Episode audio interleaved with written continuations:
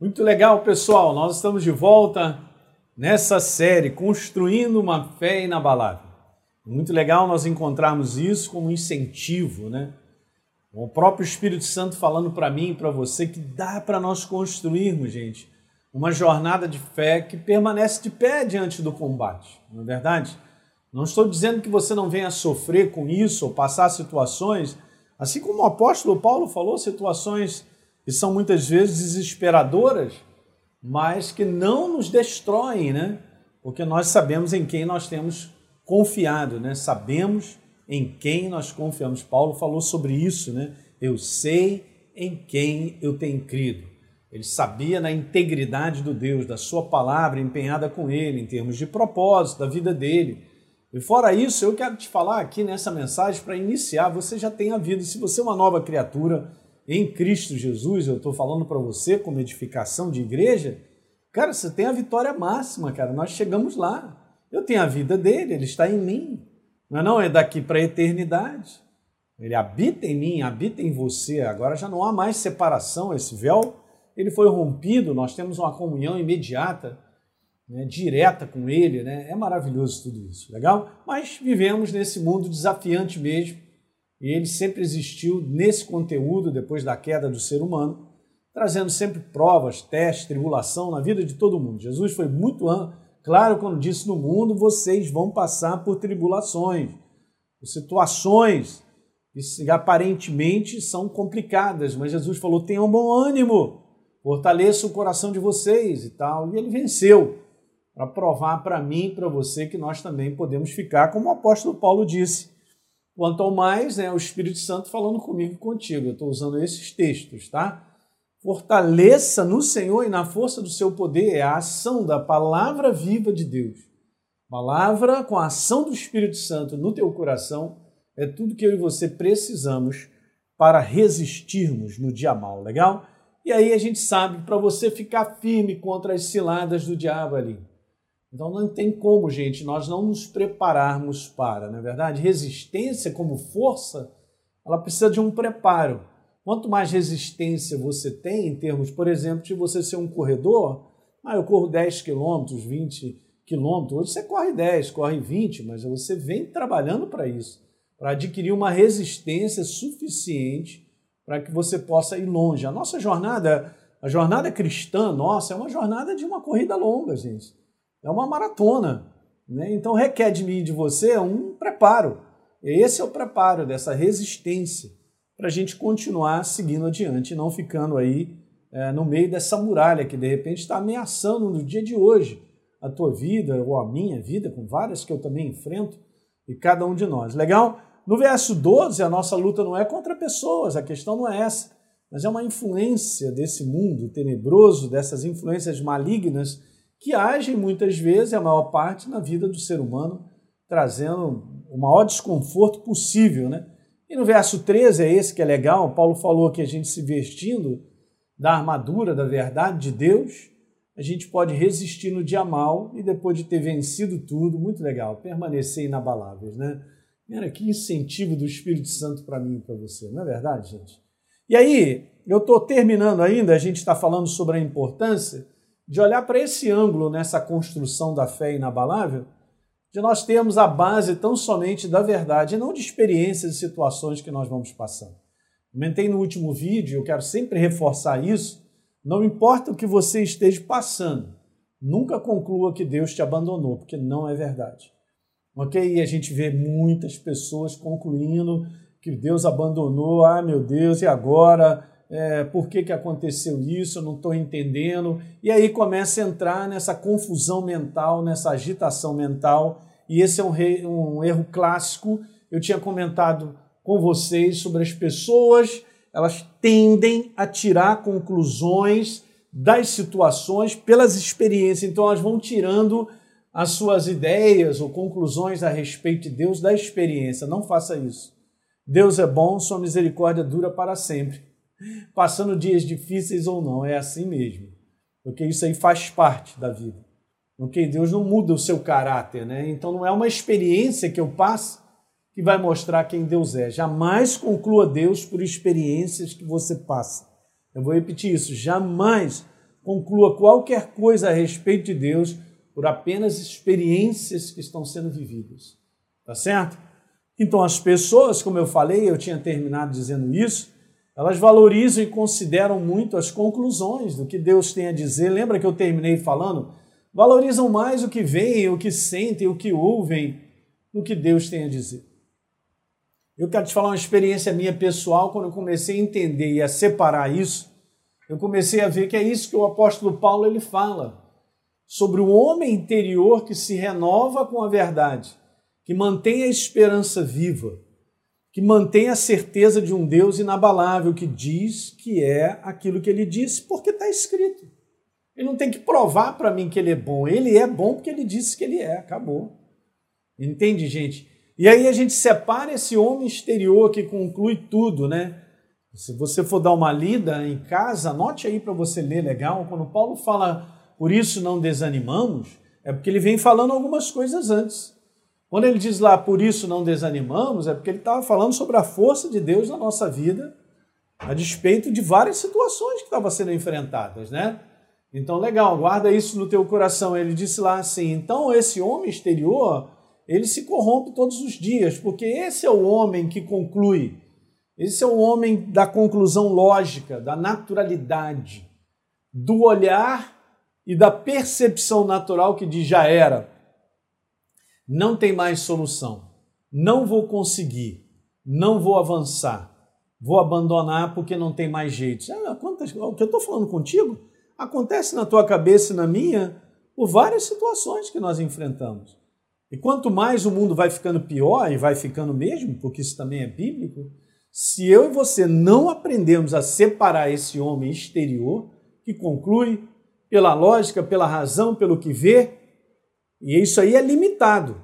É limitado mesmo, porque você não vê solução para a saída da tua vida em alguma área. Beleza, essa é uma parte natural. E agora a gente então tem que transferir a nossa esperança e expectativa para um Deus que é o Deus do milagre, é o Deus do sobrenatural. Não é legal nós servirmos e caminharmos com Deus Ele está sobre a naturalidade, Ele é sobre, Ele ultrapassa essa naturalidade para promover um milagre para abrir uma porta que você não esperava.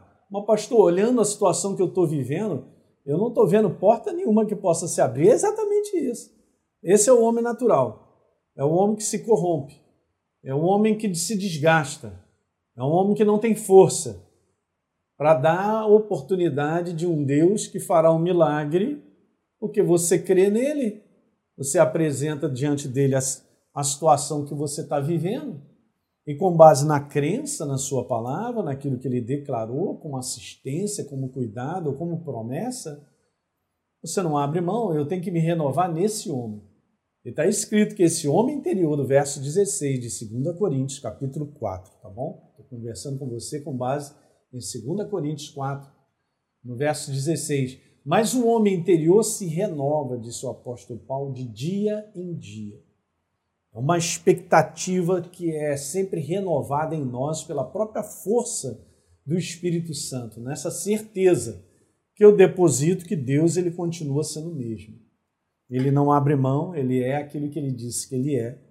Então, muitas pessoas, esse é um perigo grande, nós estarmos no meio de uma igreja onde há muita essa tendência das pessoas ensinarem a respeito de Deus com base na experiência que elas estão tendo no seu dia a dia. Eu entendo, gente, e quando você coloca a palavra de Deus em prática, quando você faz um exercício genuíno de fé, você vai ter experiência dessa fé. Óbvio, isso aí não tenha dúvida. Legal? Mas eu só não posso é pegar as experiências que eu estou tendo e concluir a respeito de Deus. É o contrário, é sempre assim: é Deus, eu agarro ele e eu venho a experiência.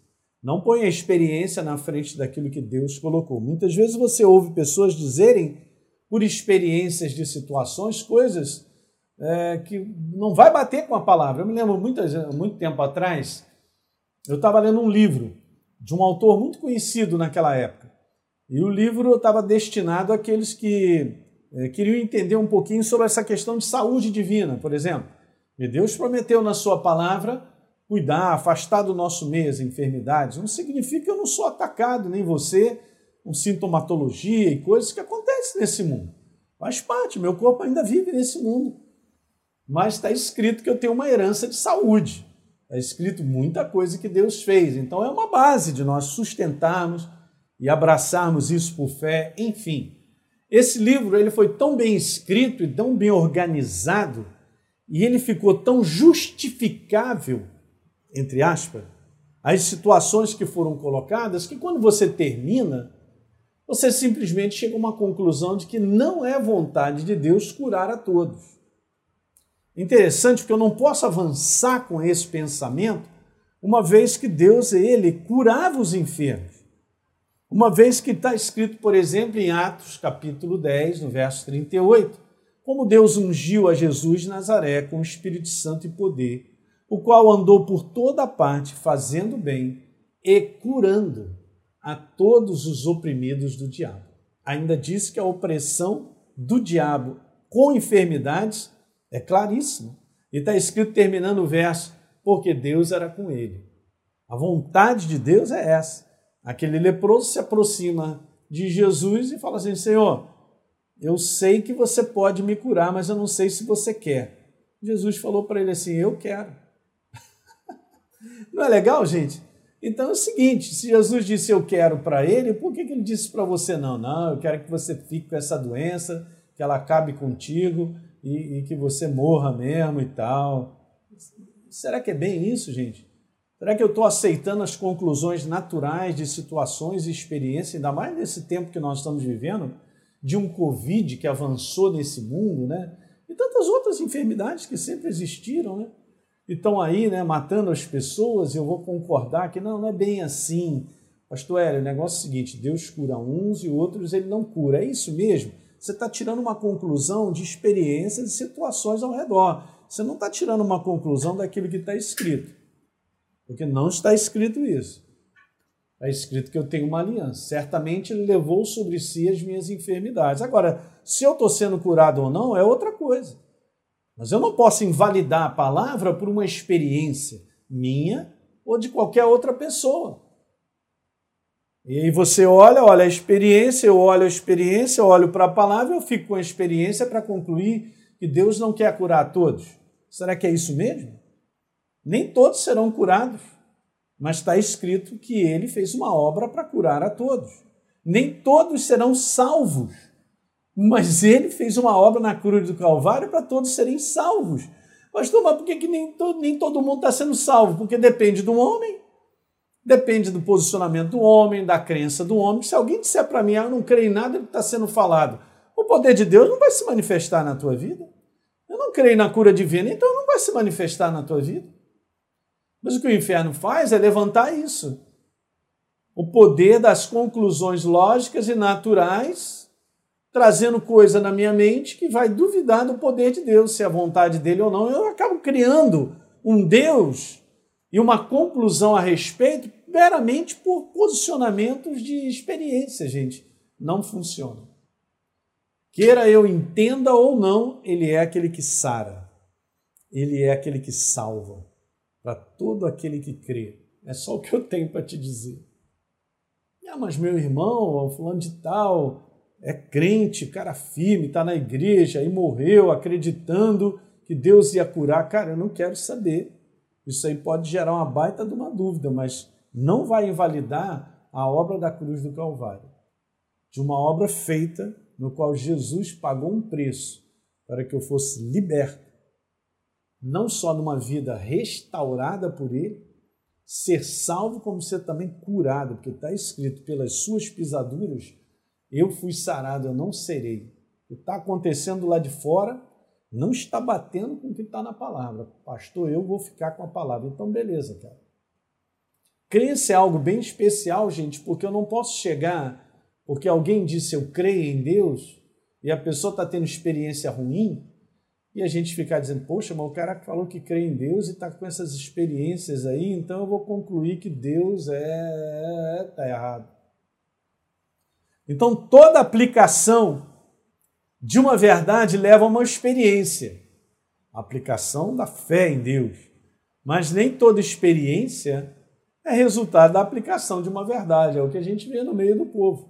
Guarda essa frase, ela é interessante. Depois faz um print aí desse vídeo, vai guardando, porque elas são legais. Então, a vida de fé trabalha em cima das experiências que vivemos para as transformar, gente. Isso é que é bom. Não são as experiências que vão trabalhar a nossa vida de fé e dizer como Deus age ou não age. Ó. Baita de uma frase também. É a fé que trabalha as situações. Justamente por me posicionar em fé que vai sendo trabalhado situações para serem transformadas. Então, por último, eu quero declarar isso aqui para você. Toda experiência é válida, mas nunca pode prevalecer sobre o que Deus tem a dizer. Pá! Se você aprender a separar isso, vai construir mais um fundamentozinho para essa fé inabalável. Legal, pessoal? Estou feliz em poder compartilhar isso tudo com vocês, hein? Ok? Então compartilhe isso com seus amigos, aqueles que precisam, que estão num bom combate da fé a respeito de alguma situação, para que isso venha fortalecer o coração deles. Tá legal? Então, pessoal, terminei esse vídeo. Eu queria só agora mais um minutinho te falar, porque nós estamos numa data bem especial para nós, né, nessa valorização de um Deus que nos amou de tal maneira que enviou seu Filho, para que todo que nele crê não pereça, mas tenha vida eterna. Uau, que legal! E isso já aconteceu e nós sabemos há mais de dois mil anos atrás. E nós recebemos desse benefício. Hoje eu sou uma nova criatura, você também, porque ele veio a esse mundo. E é legal o texto de Isaías, que você conhece muito bem, que diz lá: Porque um menino nos nasceu, um filho se nos deu, o governo está sobre os seus ombros, que maravilha. E o seu nome será maravilhoso, conselheiro, Deus forte, Pai da eternidade, príncipe da paz, para que aumente o seu governo, venha a paz sem fim sobre o trono de Davi.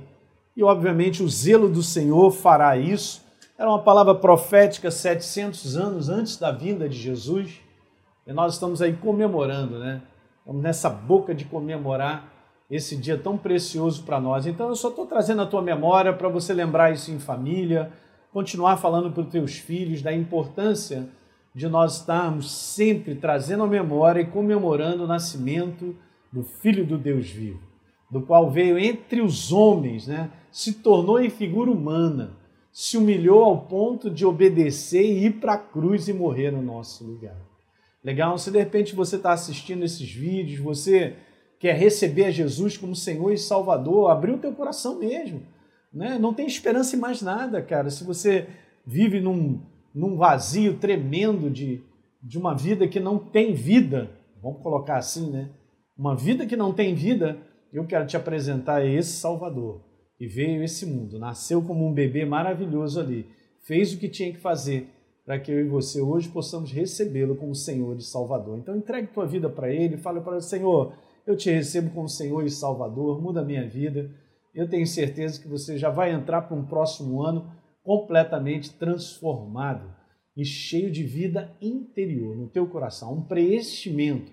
A pessoa de Deus vem preencher o meu coração e o seu. Legal? Então, Feliz Natal para você em família, para aqueles que estarão contigo ao redor dessa mesa. Valorize bastante isso, valorize a tua casa, valorize a tua família, teus filhos, porque isso tudo é bênção de Deus.